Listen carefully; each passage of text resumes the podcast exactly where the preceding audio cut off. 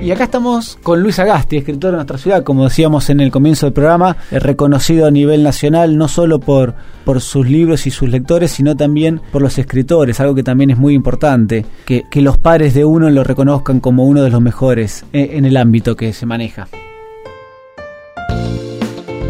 Un placer, Luis, bienvenido. Gracias, el placer es mío, en serio. Bueno. Muy, muy amable.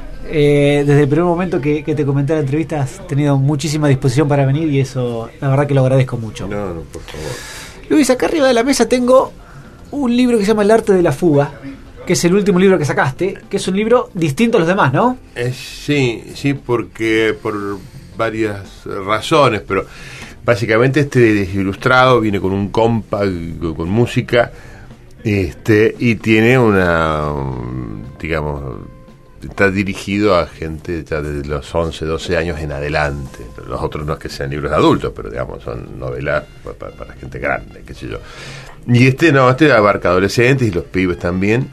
Eh, la idea era, bueno, que, que, también un grande pueda leer algo, digamos, no es literatura infantil para nada. Sí, no, yo lo leí claramente, creo que 11, 12 años es una buena edad como Sí, para a empezar a ahí, leerlo. sí, sí, sí. Recuerdo en una de las charlas que tuvimos un par de meses que me decías que tenías escrito algo y que a veces era difícil encontrarle la edad a, a este tipo Sí, de tal libros. cual. eh, sí, sí, eso y de otro más que no todavía no, no- es inédito. Eh, sí, mm, en verdad este texto era eh, había sido al principio un texto de un programa de radio que hacíamos con, con- con Mario Ortiz este, y Miguel Martos eh, hace 20 años, ¿no? Pero nos parecía muy no era exactamente como el libro pero tenía cosa medio erudita para radio, medio un humor un poco, un poco raro. Y, y quedó ahí, quedó en carpeta. 20 años. Y- sí, sí, yo tengo así un archivo como de ideas y cada tanto miro, porque uno se olvida, yo me olvido Sí, cosas claro, que, que- se me ocurren, tampoco se me ocurren muchas. Y empecé a, a trabajar hace unos años ¿eh? con una ilustradora española. Este, Las ilustraciones son excelentes, Es sí. impresionante la Sí. flaca, sí, sí. Y eh, la misma editorial nos sugirió de grabarlo, que haya música, como se trata sobre música. Claro. Este, y ahí está Nico Cota, es el arreglador y estaba con, con Spinetta. Ese es el- Ah. no, no. Y el otro es Hernán Jacinto, que mejores pianistas que debe tener el país. Se encargaron de la música. ¿Y, y de qué se trata un poco el libro? A ver, contanos. No, es sencillamente una corchea que no quiere ser ejecutada. Es decir, vive en, en un fragmento, en un compás de la quinta sinfonía de Beethoven y, de una fuga. Y se escapa. Y se escapa. ¿no? La- la- la- básicamente es la... Lo que se plantea también creo es algo un poco existencial, porque tu destino como nota es ser ejecutado. exactamente. No, no, no. Entonces también, por eso la- la- el tema de la edad es cuando uno ya empieza a adquirir conciencia de la muerte o del sentido de la vida. No sé, por ahí es muy ambicioso, en verdad es más fácil decir, mira, es una nota musical a la cual le pasan cosas. Está y bien, pero, pero, está. pero parte de la literatura también es eso, ¿no? Es de, de una historia que uno la puede contar sencillamente, ir viendo distintos matices y Sí, distintas sí, sí, sí. En, en verdad, eh, sí, ojalá en las cosas que yo haga se puedan ver diferentes matices. Lo que sucede es que, me, me- me ocurre a mí, ¿no? Eh, Vaya, algunos, gente que yo conozco que escribe, que en verdad vos no sabés qué querés decir. Lo que querés decir es lo que está escrito. Si quisiera ser más claro, sería más claro. o sea, ¿no? Sí. Entonces, eh, a mí me ocurre eh, de tener eh, intuiciones, tener ciertas eh, visiones un poco borrosas de, de- de la realidad o del entorno o lo que fuera. Y la manera de expresar eso es de la forma en que lo hago. ¿sí? Pero no sé bien qué quiero decir con todo eso. Eh, eh, En, en algún momento dijiste que tenés varias ideas y las vas repasando. Sí. A ver, hay los artistas, sea escritores, sea pintores, o sea de distintas ramas, eh, hay como, como dos sectores. Uno que dice, me surge algo, una inspiración de un momento Ajá. y sobre eso elaboro lo que el arte, digamos.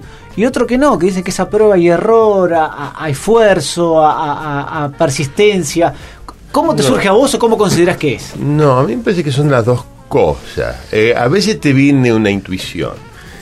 A mí me, me surgen eh, cuando escucho algo, cuando- digamos, cuando no estoy, no estoy pensando en mí. Y cuando el otro está hablando y vos estás con el oído puesto en el otro, o cuando hablo yo en un estado de cierta fluidez, como por ejemplo cuando doy clase, que no estoy pensando que estoy diciendo, sino las cosas surgen. Y cuando fluyen, eh, comienzan a surgir relaciones, ideas, que algunas te resultan buenas, otras son un desastre, que te querés matar. Yo tengo un libro que es fruto de las clases, un libro sobre historia argentina, Perdidos en el Espacio, que en verdad está sacado de clases, son ideas. Pero también a mí se me ocurren cosas eh, que ahí los alumnos tienen mucha paciencia. Se me ocurre algo y entonces empezamos, empiezo a pavear con eso. Y ahí me surgen ideas. O también en internet, yo estoy buscando algo, ahora estoy escribiendo unas cosas, ¿no? Y busco un tipo, busco, empiezo a buscar datos y por ahí encuentro una perlita muy, muy chiquita. Digo, ah, acá hay algo. ¿sí? Eso como en un principio, pero después te, la, la, la inspiración te agarra laburando. Le das, le das, le das, surge las cosas. Es muy difícil que no surja algo. Vos acá recién dijiste, por ahí encuentro una perlita. Mm. Y, y yo por lo menos em, en Bellas Artes, como en Maelstrom, eh, veo e- e- ese aspecto de, a ver, de que hay un ovillo, ¿sí? de hecho, bueno, la tapa de Bellas Artes también Sí, es- este y, y vos vas encontrando una punta y por ahí cosas que no tienen absolutamente nada que ver, le encontrás un vínculo. Creo que es algo, eh, una parte común de, de tus libros. Sí. Eh, es como que le encontrás interesante e- esa combinación o esa coincidencia ¿sí? en Sí. cosas que en principio son totalmente diferentes unas a otras. Sí, vos sabés que eso es una tara que tengo. De veras, que no me permite anclar en nada. En la literatura, por lo menos cierta crítica lo ve como una gran virtud, pero en la vida personal me pasa lo mismo. Anda una clase mía, los pibes en ese momento te dicen, muy lindo profesor, pero podemos volver, no sabemos de qué estamos hablando. Sí. Pero yo veo, me, me es muy fácil a mí ver relaciones. Claro. Obviamente, algunas relaciones son obvias, otras son interesantes, las mayormente son, son olvidables, pero pues es que tengo, tengo, una, tengo una capacidad interesante de, de- de relacionar cosas, me, me sale naturalmente. Y Hey, con internet ahí, este, mm, claro, Aparecen pero, que- muchas. pero- pero es un lío bárbaro escribir. Cuando yo no tenía internet, escribía mucho mejor. ¿Por qué? Porque, porque estaba más tiempo escribiendo. Claro. Y ahora paveo, pero paveo. mm, hoy empecé con algo. Yo, ah, Islandia le ganó a Inglaterra. Ah, a ver, en Islandia. Ah, no, hay un volcán en Islandia. Ah, ¿cómo surgen los volcanes? Es decir, postarola, este, Tengo que frenarme. Claro. Tengo una manera Vol- de pensar volver, es así, en algún momento tengo tenés que volver. Sí, sí, sí, sí, sí. En, en varias partes de lo que estamos charlando hasta ahora has mencionado a tus alumnos. ¿De qué, de qué edad das clase, chicos? ¿De qué edad? Yo tengo un solo curso de chicos de 12 años y después de los más grandes de la escuela, pues ya están en quinto y sexto, cuarto, quinto y sexto, y en la universidad. Sí, este, ¿Y, y cómo ves a la literatura en los chicos? Porque hoy, a ver, por un lado, la tecnología ha pasado los libros en, en muchos aspectos, ¿sí? En lo personal considero de que en otros no lo va a pasar nunca, No, claro. ¿sí? Pero bueno, pero la verdad que los chicos están cada vez más con el celular, con, con un montón de cosas. Eh, ¿Cómo lo ves vos ahora y en el futuro que va a atender eso? Mira, eh, que los chicos no lean o lean poco, no sé si toda la responsabilidad es de los celulares o la- la- las tecnologías. Hay algo interesante, es que muy pocos chicos ven a sus padres leer. Es verdad. Eh, Entonces, si vos no ves, eh, un pibe imita al padre. Si vos, tu viejo no lee, ¿viste? no es necesario que sea así. mi, mi viejo no, no, no, no era lector, no leía libros. Leía- había muchas revistas en casa, diarios, interesados, pero no leía libros. No. Mm, Pero bueno, de otra parte de mi familia sí. Pero primero está el tema del ejemplo. Sí, Sí. claramente. Eh, luego es verdad que leer implica un compromiso, un compromiso perceptivo, un compromiso emocional que la, una pantalla no te lo da, Sí. O sea, no, te, no, no te lo exige. Entonces es mucho más fácil ver televisión, no estar en internet. Este, a mí me ocurre en el sentido de que yo me cuesta cada vez más leer novelas mm, largas. Porque era 600 páginas. ¡Apa! Sí. No, no, Y antes no. Sí. Porque, digamos, todo tiende ahora a la, a la fragmentación, a la, la- la cosa más o menos breve. Nuestra vida es así. Sí, ya. sí. Fíjate que puedes hacer alternativamente 10 cosas, sea, puedes chatear con 10 tipos a la vez mientras escuchás música, mirás un video, este, te tomas la fiebre. Y incluso hasta tenés estados de ánimo distintos al mismo tiempo. Yo chateo con uno que tiene un problema y claro, sí, no, y después, mientras me contesta, chateo con otro, donde todo bien. Eso es más difícil. Este, Porque, digamos, en algún punto el cerebro lo que llama multitask, de hacer varias cosas al mismo tiempo. Eh, en general dice que las mujeres están más- el cerebro femenino Sí, sí, sí, sí. está más preparado que el hombre para hacer varias tareas al mismo tiempo. sí, es real eso, Eh, Pero bueno, pero una cosa es hacer eh, distintas tareas y otra cosa es distintos estados de ánimo. Eso es más difícil todavía. Sí, pero yo, a mí me pasa de que estoy con alguien en internet nada más. ¿eh? Entonces, tampoco estás tan tan involucrado, porque si realmente claro. tu amigo realmente está mal, no chateas con otro, ¿no? Sí. Pero si te pasa que estás con una cosa, con otra, pero en verdad lo verdaderamente difícil no es eso. Nosotros pensamos, cuando tenemos un pibe, que es lo que, uh, mira todo lo que haya a la vez. Eh, eso es sencillo. Lo difícil, lo realmente difícil es hacer una sola cosa a la vez. Esto es, cuando come, come. Punto. Cuando lees, lees. Cuando caminas, caminas. Cuando habla otro, escucha. Cuando hablas vos, concentrate. Concentrate en lo que decís vos. Eso es lo difícil. ¿sí? Lo otro, verdad. hacer cosas alternativas, Sí. es cuestión de ejercicio nada más. Y ponerte a leer algo implica básicamente eso, poner todos tus sentidos, a celebrar un acto de presencia frente a un objeto. Eso es lo que nos cuesta. Sí, es verdad. eh, digamos, eh, es un, un segundo que vos tenés que tener paciencia para encasillarte ahí en un mundo que después es totalmente vertiginoso en otros aspectos. ¿no? Sí, sí, pero la gente que uno admira es porque tiene esa capacidad. ¿sí? Es decir, de instalarte en el presente. Yo pongo el ejemplo de qué sé Messi o ponele eh, Manu, ponele, ¿no? ¿Por qué él tira los tiros libres? ¿Por qué le hacen full a él y no? Porque si vos vas a tirar un tiro libre, pensando que con ese tiro libre salís campeón de la NBA, como Messi pensando que si metes el... Y bueno, lo vas a cerrar, hermano. Ahora, si vos te concentras en instante a instante lo que tenés que hacer, picar la pelota dos veces, girarla, el quiebre de muñeca, qué sé yo cuánto, lo más probable es que sea doble o simple. ¿Sí? Porque no estás viendo el futuro, porque estás en el presente. Concentrado en ese momento. Es eso lo que hay que hacer. ¿Tenés rutinas para escribir o...? No, no, no, me gustaría tenerlas, pero no, porque a veces, eh, a veces la inspiración, por decirlo así, viene cuando estoy lejos de la computadora, o a veces estoy en la computadora y no sale nada. No tengo, tengo que tener silencio, eso sí, mucho, mucho silencio. Por ahí, por algunas cosas, puedo llegar a poner algo de música, pero, y ahí, lo que estoy haciendo ahora también tiene que ver con la música. Puedo escuchar un fragmento de algo, a ver qué sale, qué sé yo. Pero básicamente necesito muchísimo silencio. ¿sí? Hablamos de, eh, de la tecnología. Eh, los ebooks, ¿qué pensás?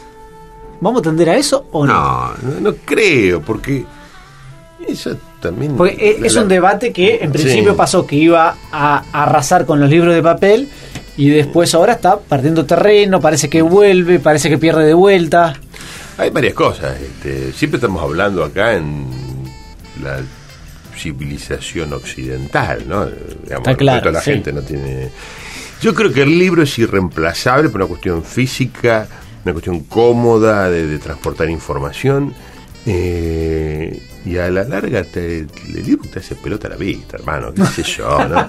Eh, yo creo que hay una... Por ahí las nuevas generaciones se acostumbran a... Sí.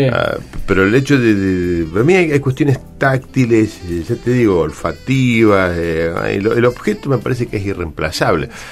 Es como, digamos, hay, creo yo que hay ciertos objetos que nacen ya casi perfectos y que es imposible modificarlo. Por ejemplo, la aguja. La aguja tiene 10.000 años y lo único que se modificó fue el tamaño y el material con que se hace, pero el diseño es perfecto. Claro.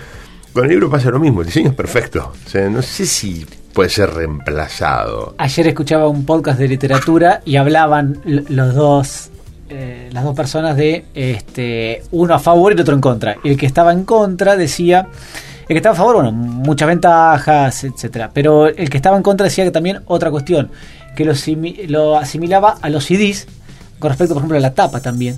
Que él podía recordar los libros por la tapa, por, el- por la portada. ¿Cuál? Este, El libro tiene una cosa ah, que se llama, se puede decir, eh, como aurática. La, la- es como, a ver, el disco, sí, respecto, co- co- como arte total, respecto del compact, este, digamos, le gana, ¿no? Que no pasaba así con el videocassette. sí. El videocassette no tenía el objeto de videocassette, bueno, no, no, Sí. no- nadie lo extraña, nadie Sí. se quedó ¿Es con el videocassette. Con los discos sí. Sí. Yo tengo en mi colección, la tengo. de hasta- hoy son discos que valen. Sí. Valían un mango, pero hoy la primera edición de The Wall vale dos lucas. Sí. Que nunca lo voy a vender tampoco, ¿no? pero está ahí. Sí. Eh, y yo creo que con el libro pasa lo mismo. El libro tiene una, una- una cosa, una sustancia material. Sí. Que, que sí, que tiene, tiene razón eso. La tapa, por ejemplo, a mí las tapas de los libros no es que sea fundamental, pero ayuda mucho una Sí. buena tapa. Sí. A mí me, me- me gusta, me da Sí. mucha calidez. este Además es- es- está muy bueno llevarlo a la cama. El ebook también, pero hay, hay algo que no funciona, me parece. Sí, es como... No cualquier cosa se puede llevar a la cama. No, es verdad. Em, en, en, eh, en una entrevista leí que hiciste eh, esta frase. Me interesa que el lector no tenga en claro hacia dónde se está arrastrando, pero se deja arrastrar porque hay cierto goce en ese devenir involuntario. ¿Sí?